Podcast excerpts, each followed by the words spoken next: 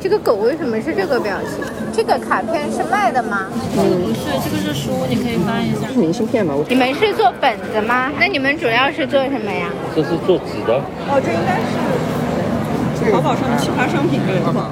这种如果掌握原理，可以自己做吗？这个东西你们卖吗？因为贫穷艺术家平时没有什么赚钱的机会 啊，这个你要买的牛逼了，但不卖。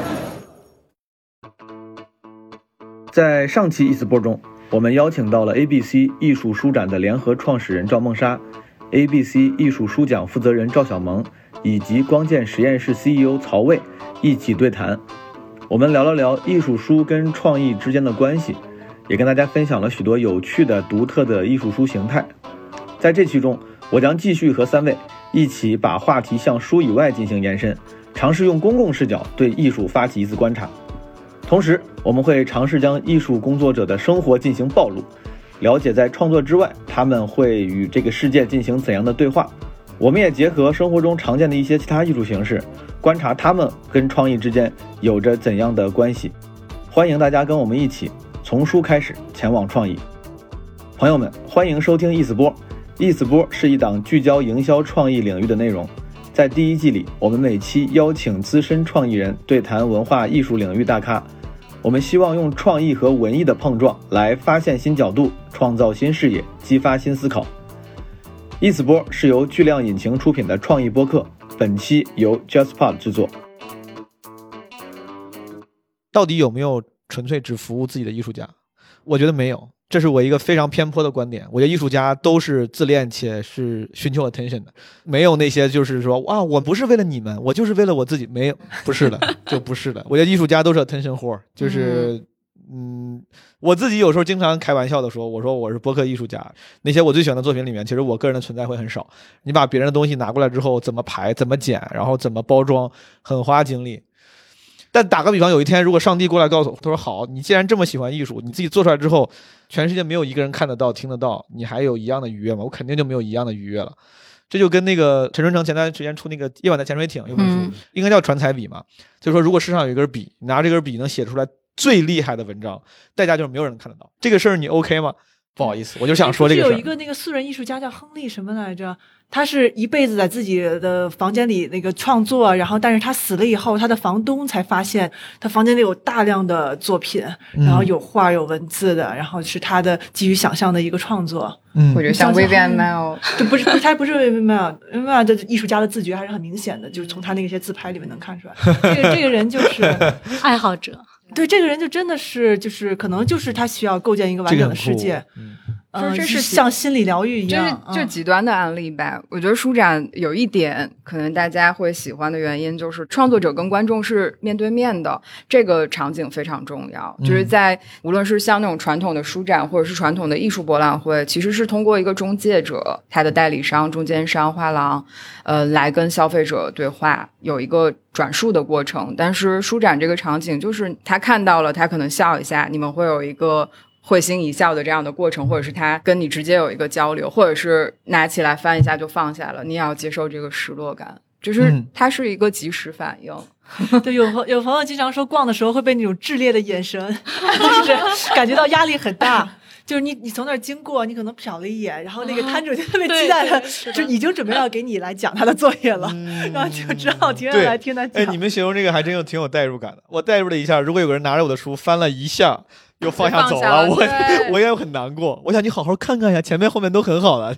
你心里肯定会想，这个人没有什么品味。对，就是大家可以双向 judge，、哦，这个对哦，就是之前很刺激的。之前那个之前那个有个脱口秀演员叫 Jerry Seinfeld 宋飞，嗯他就说，他说无法理解作家，他说因为写书啊，他说这个反馈周期太长了，他说我需要我自己做完作品、写完段子、有作品之后，立马就能收到反馈。嗯他说如果写本书，有时候甚至需要几年、几十年才能有一轮这个反馈给到我，因为反馈长这件事情是可以避免很多伤害的。嗯，然后你们的舒展让这个 让这个让这个反馈一下变短了，一个人拿出来，然后现场这个人看到自己书的那个身上表情，哇、而且更残忍的是，如果你要卖给他的话，你们互相还有一个消费和被消费的关系，嗯，就是对方说便宜点吧，呃，对，你这多，你这书多少钱？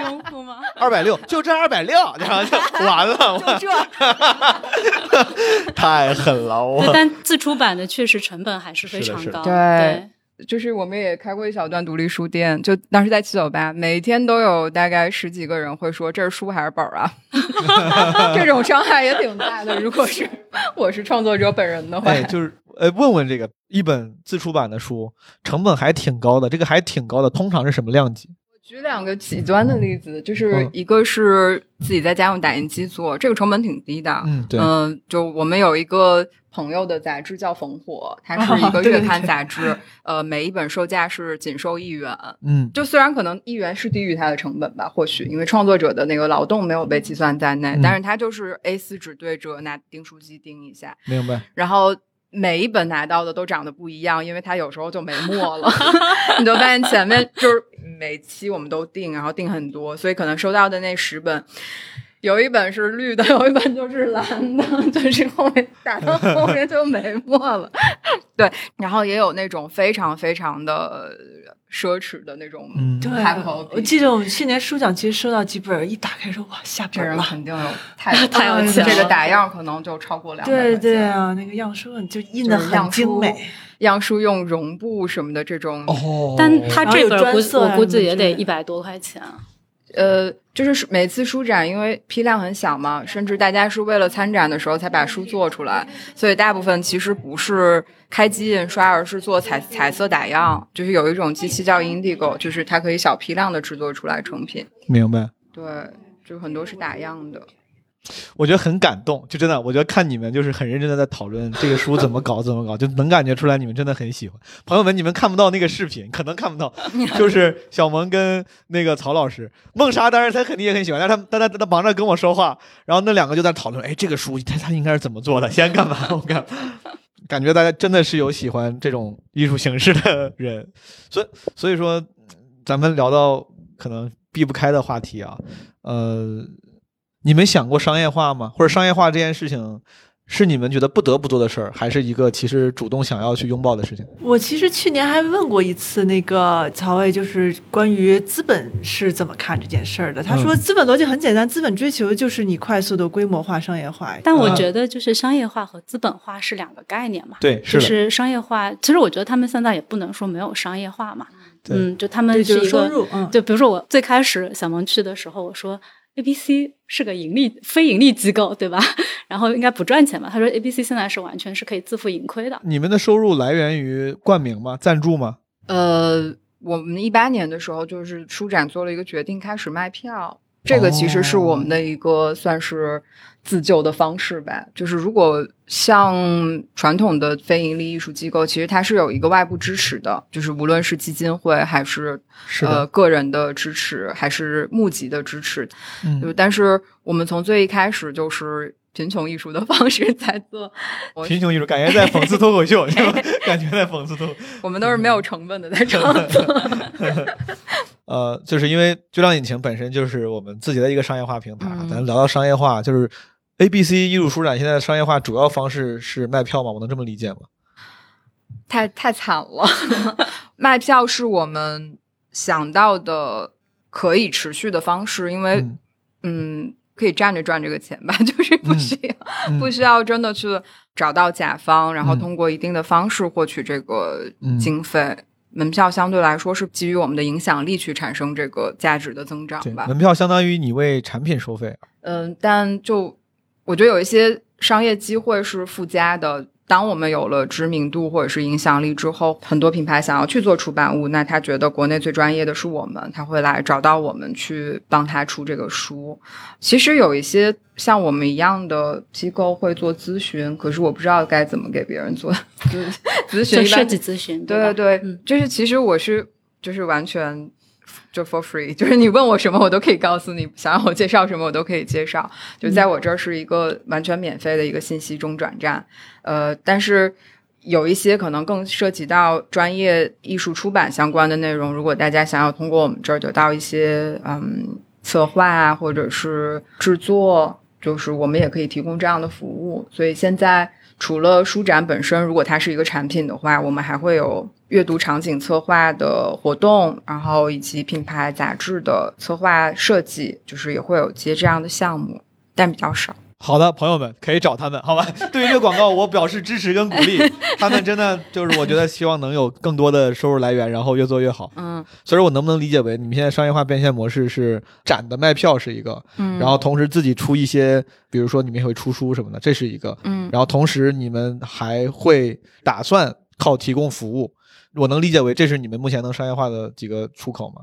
对。因为，刚才就像像曹薇说的那个那个资本追求的规模化，那是我们不可能做的事情，因为也没有这个能力做，其实嗯。也没有这个意愿，同时也没有。其实之前你们在提纲里面也提到，就是说像我们会有一些同类型的，嗯。无论是竞品或者说同类型的活动吧，嗯。呃，有一些可能他在做这种规模化，或者对，是就是拿到资本，然后再裂变，是吗？是用这个词吗？是是这个词吗，我不知道裂变。就之前有媒体采访我的时候，我就说这个就像开麦当劳一样，嗯就是你把你自己变成一个连锁的，甚至可能也有一些呃，无论是文旅单位或者是一些城市，有一些地产单位来找我们的时候，就说你们能不能授权我们做这个事情，嗯，就是也有机会找到我们 IP 是对对对，但是我就觉得那对我来说就变成开麦当劳了。但如果你的目的是让更多的人能够被影响的话，那麦当劳不好吗？打个比方，如果你现在有个人说，哎，我投你钱，但我投你钱的话，你就要在多个城市多开几次，那嗯那听起来不是似乎正好服务了你们的那个目的吗？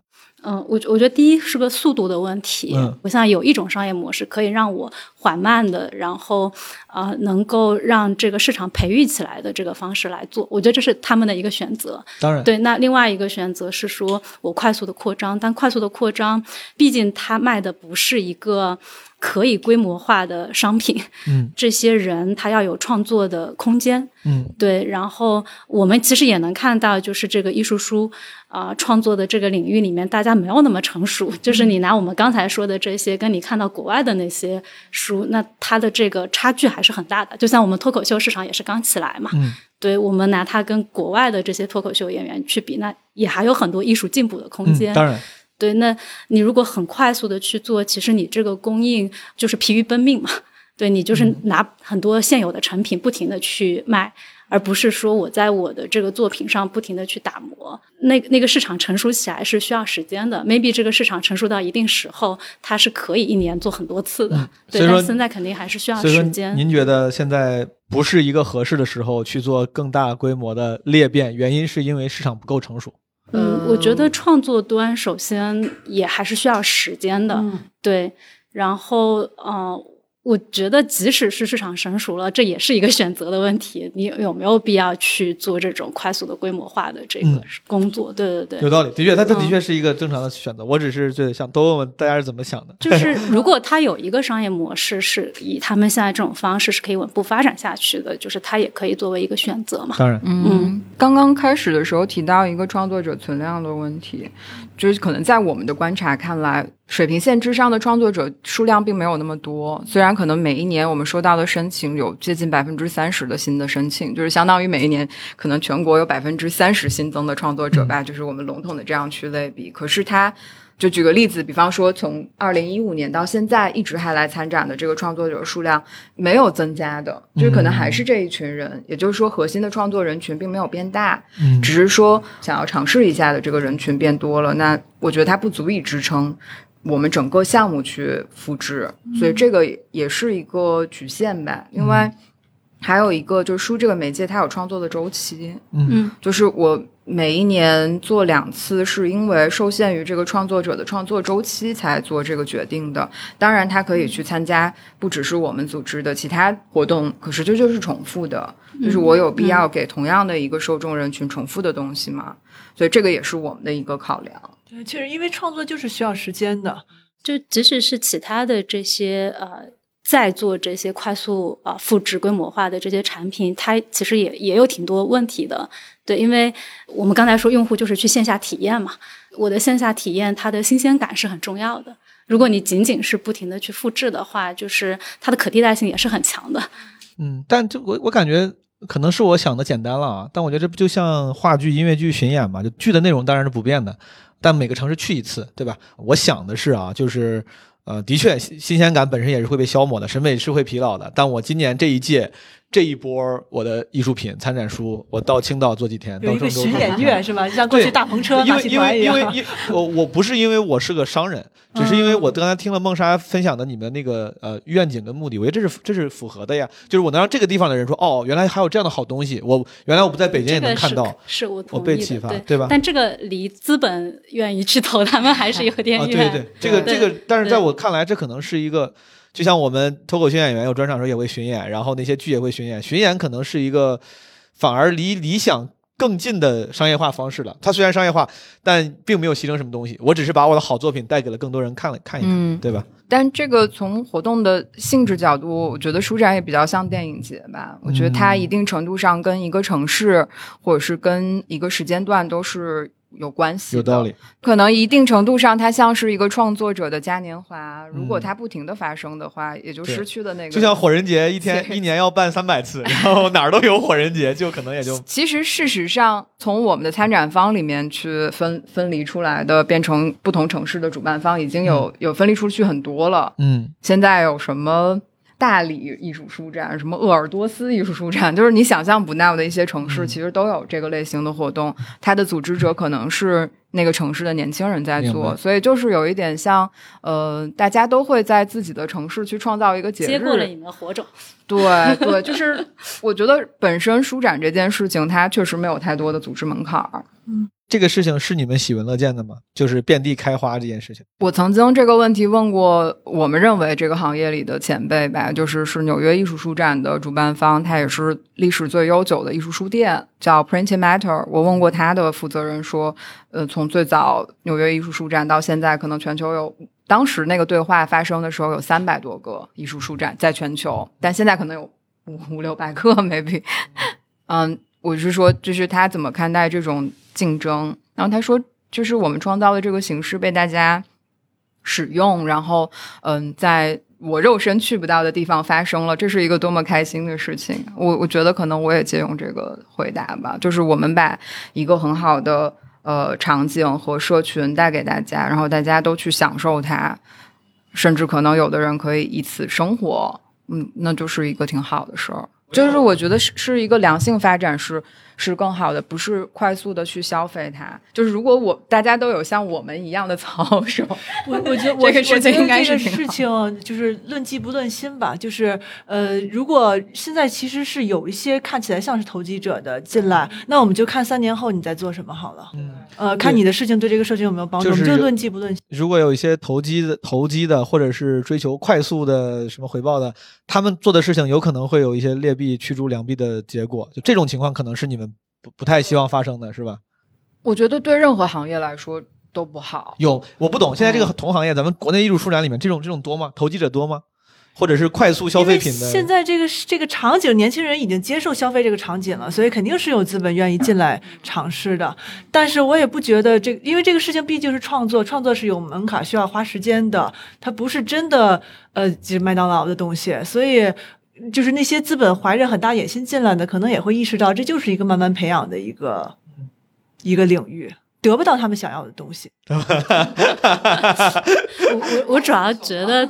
就是这个行业，它也没有就是能够快速暴利到这个程度，有那么多投资的人进来。明白对，然后我我还是觉得，像对我们消费者来说，它跟工具产品不一样嘛。就工具产品，我有一款，我不需要用别的产品了。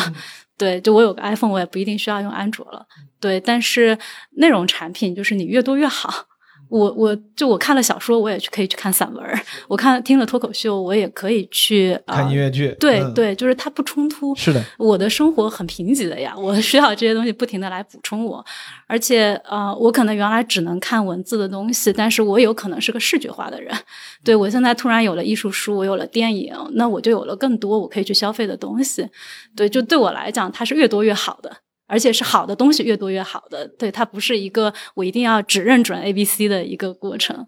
对他们现在没有能力到达其他城市的时候，其他城市有更多的人了解了这个行业，就这个行业能更蓬勃，就是我也可能有更多可以消费的东西。是的，嗯嗯，这真的很像脱口秀，我觉得就是就可以各地有俱乐类比部啥的，可以类类比这个行业吧。我之前听，嗯，好像单立人有一期节目，他也有讲到说，最早单立人是就是行业最早和最大嘛。那后面有非常多呃同类的新，甚至是行业头部的形成竞品关系的公司和机构出现，就他是怎么看待的？那他也只能像我一样说，越多越好。没有单立人是真 真的非常，他们刚开始的时候，甚至我觉得很难用商业常识去理解。就是比如石老板当时就对于遍地开花的呃新的俱乐部很支持。然后甚至会免费给一些别的俱乐部的演员做培训。然后当时我作为一个狭隘的这个商业常识的人，商学院毕业生，我会说：“哎，我说你这样的话，这不是在培养竞争对手吗？”他说：“这个因为本来现在脱口秀，我是几年前我俩聊的，一八年吧。他说这个脱口秀本来还是一个偏小众的行业，然后大家接受度还是没有那么广泛，必须要把行业让大家都能发展起来，然后全部做起来。做起来之后，意思就是蛋糕其实挺大的，肯定不会说什么因为竞争蚕食了咱们的份额，反而是这个时候共同努力，然后把这个。”市场培育起来是更重要的事情，我觉得这个是一个有情怀、有呃有境界的一个观点，但是确实，它从商业角度来讲也是有道理的。嗯，感觉你们也是在用一样的思路。他们应该没想那么多。我我一直都觉得 A B C 很像是艺术的音乐节吧，就是它那个场景之于年轻人是一个有消费需要的，所以我是。觉得现在冒出来很多跟我们差不多的活动，或者是大家乐于把它定义成艺术书展，是就是可以验证我的这个这个理解的。所以，嗯，就只是说这个这个阶段大家喜欢用艺术书展来去消费它，下一个阶段或许换一个名词，可是这个场景应该一直都存在。嗯嗯。所以你们对于商业化是目前没有渴望的，是吧？我希望大家能。生活的好一点，就是这个希望是有的，而且不光是我们，就是作为嗯行业里面的组织者吧，就是连我们的参展方其实也在生活的变好，就是他们会有各种各样的嗯品牌的委托，就是可能通过书展或者通过我们的平台认识，然后开始合作，就是对于他们来说，就是也是一个工作机会。以前可能很多人是需要一份工作养着你的创作的，就有点像。你矛盾这样，就是你不能放弃自己的全职工作，然后但是你又有一个自己的创作理想。我只是需要那个工位，真的，我我这个是我不是需要那个钱，我这我这是这是题外话，我非常我非常需要这个工位，在一个公司明天听说了，一个在大公司里面的工位，它给你带来的情绪稳定价值非常大，安全感。对，嗯，它跟在它跟一个在 WeWork 的工位和一个在咖啡厅的位置是不一样的。就是不光是安全感，就包括你的对于 productivity 的帮助。就是我我觉得在旁旁边都是兢兢业业的，我甚至愿意花钱在在大公司买一个工位，你知道吗？干嘛？那大那大公司还要求你签 NBA 之后才能？因为我是一个非常自，我是一个非常自，我是自律性自律性非常差，我自律性非常差，所以说我非常需要这个事情。这个是题外话，我真的但是跟诸位分享，其实。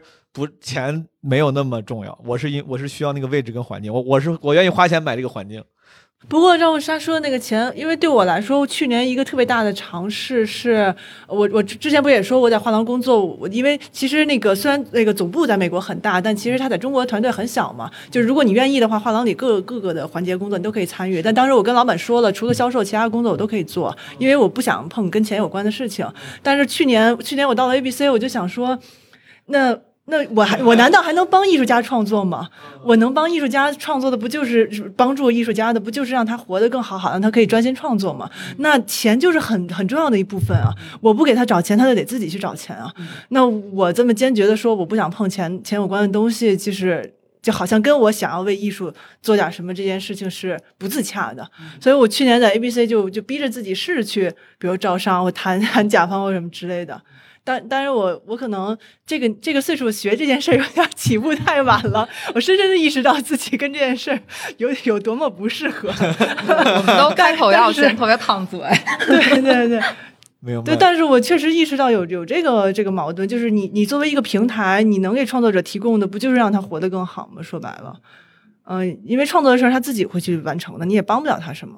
但我觉得我们的作用一方面是让大家看到这个创作的价值吧，就是本身。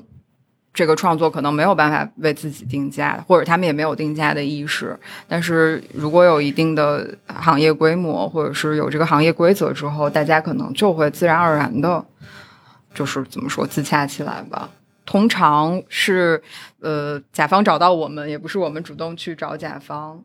哦，所以说你们的你们在商业化的途径里面，其中是存在甲方赞助这个。这个、有有有，哦嗯，我们就是一个愿打一个愿挨，就是从来都不会谁去求谁。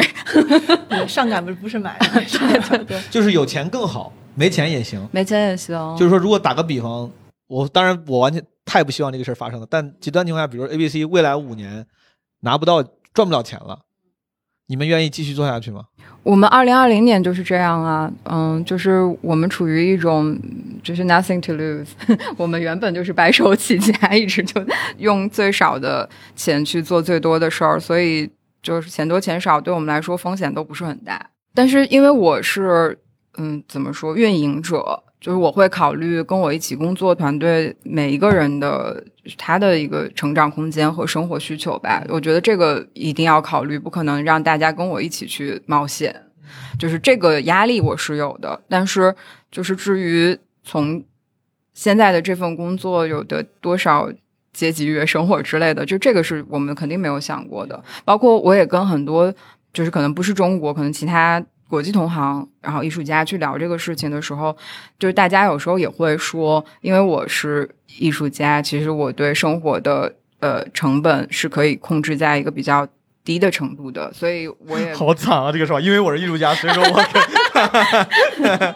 就是大家可能会会天然的觉得，嗯，就是没有那么大的期待吧，就是对于 对于收入的增长。现在真的是有在北京北漂着的九零后的九零后，现在还算年轻人吗？九零后的艺艺术艺术家，嗯，没什么钱，就用最低的。钱来养自己，然后比如在饭馆吃饭，点最便宜的菜，然后隔壁桌走的就吃两口汤。不要把这个太描述的这么 惨。但你知道脱口脱口秀圈到现在很多人还这样。我刚我刚来北京，我几年前来来北京的时候，鼓楼馒头店每天晚上吃馒头，买了一瓶酱。周奇墨看到之后，他都疯，他说：“你真的这么穷吗？”就是我真的，我每天晚上买两个馒头，然后买了一瓶酱，每天晚上就馒头蘸酱。他说：“我第一次看见你的时候，我以为你就想体验一下。”然后，因为是河南人喜欢吃馍。因为就是因为那个时候很穷。那个时候我拿了一本麦当劳的那个优惠券的合集，我就看今天周二，然后就哦这个便宜，我每天只买麦当劳最便宜的东西，然后就那段时间非常穷，而那个穷的状态，我现在好很多了，感谢自己。但是 但是我知道我们这个圈子里面，就是脱口秀演员跟脱口秀明星是两种人，很多脱口线下脱口秀演员，呃，其实过得可能有点就有点像那样的生活，就是想办法能养活自己就行了，嗯。但我还是忍不住问一下，就是刚才你也提到脱口秀演员和脱口秀明星是两个事情，那你觉得一个行业里有明星的出现是会对这个行业有帮助，是能真的激发更多的创作者进来的吗？明星跟演员，比如说跟在我刚才的语境里面，最大的问题在哪儿？在名和利嘛。然后那回答你的问题，是否能激发更多人参与进来？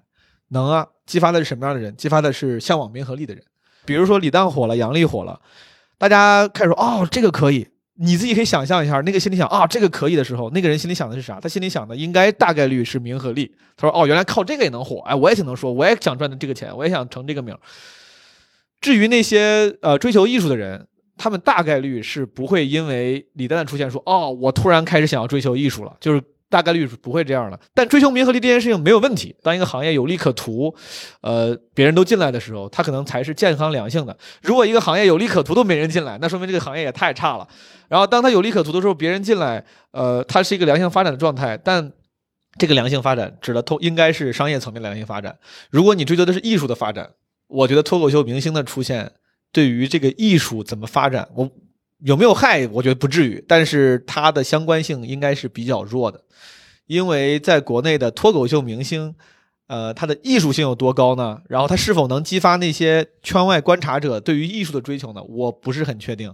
脱口秀明星带来的可能更大的价值吧，他们当然有各种各种层面价值，但他们更大的价值可能是让大家知道，哦，这个行业是有蓬勃发展的可能的，嗯。哎，我我其实还觉得有还有一个问题，就是你比如说脱口秀啊，它通过综艺，就通过明星，就是它进入到了更多人的生活里面。但是脱口秀的消费场景是很明确的，就我周末晚上对，就是我娱乐。但呃，比如说艺术书跟我们之前讨论诗歌，其实有类似的问题。即使我通过渠道消，就是看到了它，对我日常到底在什么场景下消费它？呃，因为比如说我也跟朋友一起去 A B C，然后他们有可能好奇买回来一本，对他可能就。就放在放在那儿，很多人就把它当成文创产品，就是放在家里。对，那我没有翻阅它，然后我没有继续就是了解它的这个需求。我我什么时候翻它呢？就我什么时候看诗集呢？这样的话，我就只能去看展。我其实没有办法持续的跟这个艺术书发生关系。对，但我现在是可以持续的跟脱口秀发生关系的。即使没有这个综艺了，我可以去线下看演出。然后呃，毛东把他自己的这个脱口秀放在线上，我可能也会去看。嗯。我是觉得，嗯，艺术书展这个场景的意义有两重，一个是对于公众的艺术教育，虽然我我觉得“教育”这个词可能也会受到一些非议吧，就凭什么你要教育我？好像有一个层级的区别。但实际上，我们在日常的非学院教育的美育教育是挺缺失的，就是大家面对艺术的时候会有一个天然的羞耻心，或者是一个。我只是为了让我自己。这个在我们用户研究里 面特别的普遍，就是文学爱好者、艺术爱好者，就是那种羞耻感特别强，在朋友圈里面是不敢说自己是这个爱好者的。对对对，我我就是我曾经可能在艺术媒体工作的时候，有一个机会带。呃，就是那种什么美国高中生，我就帮他们去做导览，然后我跟他们去，嗯，看一个展览的时候，鼓励他们说，你对这些作品的感受，每个人都可以头头是道，就是大家在表达上面没有任何羞耻心，或者是，就是怎么说我我怕我说出来会丢脸，或者是我不懂，我我不能妄自揣测，就是他们完全没有这个嗯这种感觉，所以我是希望可能所有的呃。我们不管是同辈，或者是说更年轻的中国人，都可以侃侃而谈。就是他的视觉教育可以是一个从很早就开始的，而不是说我成年以后我需要。花点钱，然后或者是说硬要每周末去接去美术馆熏陶一下。我希望这个东西可以变得很普及和自然。还有一点可能就是说，因为 A B C 书展里面很多是呃不是主流的一个价值观的输出和表达，甚至有一些是呃少数议题的。嗯，它可以通过这个平台让有一些人接触到，因为可能被接触到的机会是很小的，所以这样的。嗯，无论是价值观也好，或者是视角也好，我觉得还是，嗯，对于一个怎么说呢？对于普通人来说，我觉得是是好的，就是你不会让自己变得非常的闭塞和单一。挺好，我觉得说的特别好。我我打算，我打算之后不再说我不懂艺术了，我巨懂艺术。我跟你说，从今以后我就是艺术家，我就是艺术大师，特别好。然后希望大家能够多去关注、了解 A B C 艺术书展。今年是什么时候？还是开了吗？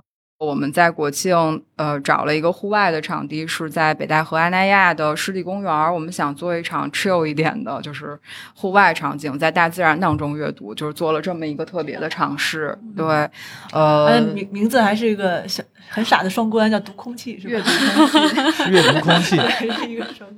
然后另外就是呃，上海的 ABC 是在今年的十月二十二到二十四。在上海宜昌美术馆，呃，也相对来说是一个跟自然比较亲近的地方。呃，这个美术馆是在黄浦江边儿，呃，很漂亮，有一个滨江的公园，所以大家可以在呃阅读的同时，嗯。享受美景，享受 享受自然风光。好，提供了一个沉浸式的观看场所。对对对对，那就请诸位去咱们线下支持 A B C 艺术书展。今天再次感谢今天的几位嘉宾，然后梦莎和小萌，以及我们的好朋友曹曹曹薇曹老师，呃，聊了很多关于精神文明建设方面的话题，希望大家有所收获吧。然后我们下期再见，诸位，拜拜，拜拜拜。